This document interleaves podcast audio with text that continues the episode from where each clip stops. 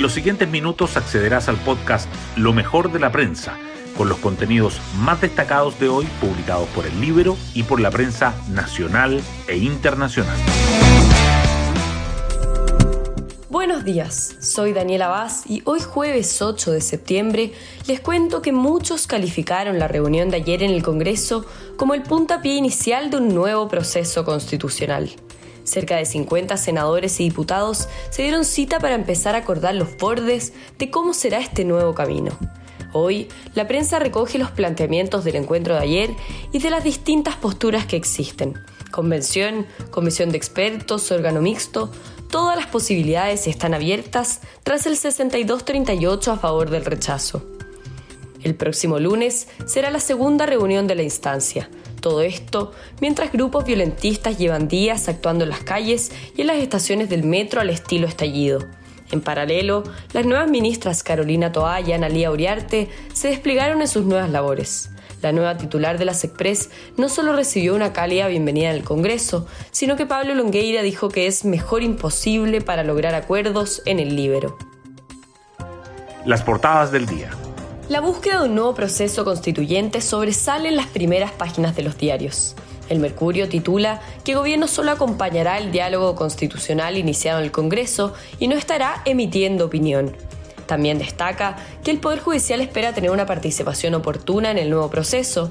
La tercera, por su parte, resalta las propuestas de la reunión transversal en el Congreso. Y el diario financiero subraya que Ana Lía Uriarte debuta como ministra en el Congreso y le da un nuevo aire a la relación con el legislativo.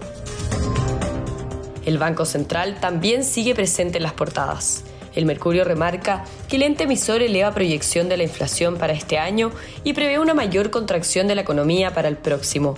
La tercera, que le dedica su titular principal, añade que el Banco Central prevé inflación de 12% para 2022, la mayor en 29 años, y una caída del PIB de 1% para 2023. Estas protestas estudiantiles ocurridas en Santiago durante los últimos días acaparan las fotos principales.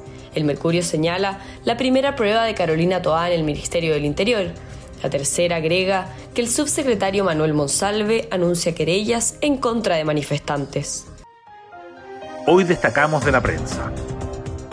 Oficialismo y oposición abren diálogo constitucional en el Congreso con dudas sobre mecanismo.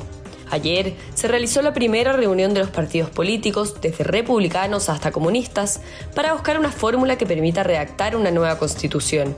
La nueva ministra de las Express, Ana Lía Uriarte, dijo que el Ejecutivo acompañará el proceso sin emitir opinión. Algunos parlamentarios cuestionan partir de una hoja en blanco o del texto rechazado. Banco Central sube pronóstico de inflación y prevé mayor caída de la economía en 2023. El ente emisor presentó el informe de política monetaria del tercer trimestre, donde proyecta que el índice de precios al consumidor subirá 12% al cierre de 2022, la inflación más alta en 29 años, y el PIB bajará entre 0,5 y 1,5% en 2023, una contracción más intensa que la prevista antes. El mercado ve realismo en este IPOM. Rosana Costa destaca importancia de atenuar incertidumbre por proceso constituyente. Al presentar el IPOM ante el Senado, la presidenta del Banco Central abordó los efectos económicos del debate constitucional. La experiencia pasada nos enseña que todos estos procesos conllevan un grado de incertidumbre que si no logra ser atenuado puede afectar negativamente, indicó. Itoa enfrenta su primera prueba con protestas estudiantiles.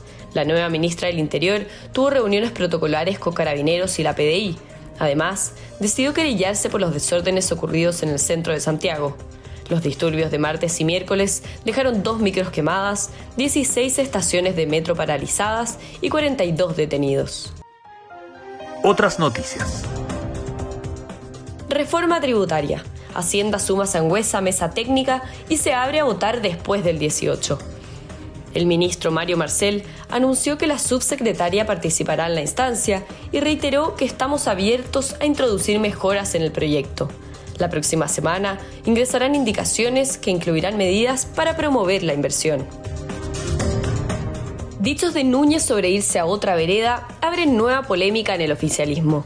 El senador afirmó que nos vamos a otra vereda si se deja de lado el programa en medio del malestar comunista por el frustrado arribo de Cataldo a la subsecretaría de Interior. Mis declaraciones no tienen que ver con una advertencia al gobierno, aclaró luego.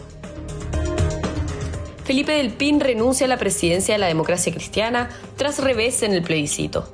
Solo cinco meses estuvo el alcalde de La Granja como timonel de su partido, cargo al que dimitió luego del resultado electoral. El vicepresidente Aldo Mardones asumió interinamente y no descartó incorporar a expartidarios del rechazo en la directiva. Y nos vamos con el postre del día. Vidal y Pulgar están en la final de la Copa Libertadores. Flamengo derrotó por 2 a 1 a Vélez Sarsfield en Río de Janeiro tras haber goleado 4 a 0 en Buenos Aires y peleará el triunfo contra Atlético Paranense el 29 de octubre en Guayaquil. Vidal fue titular y Pulgar lo relevó en el segundo tiempo. Bueno, yo me despido. Espero que tengan un muy buen día jueves y nos volvemos a encontrar mañana en un nuevo podcast, Lo mejor de la prensa.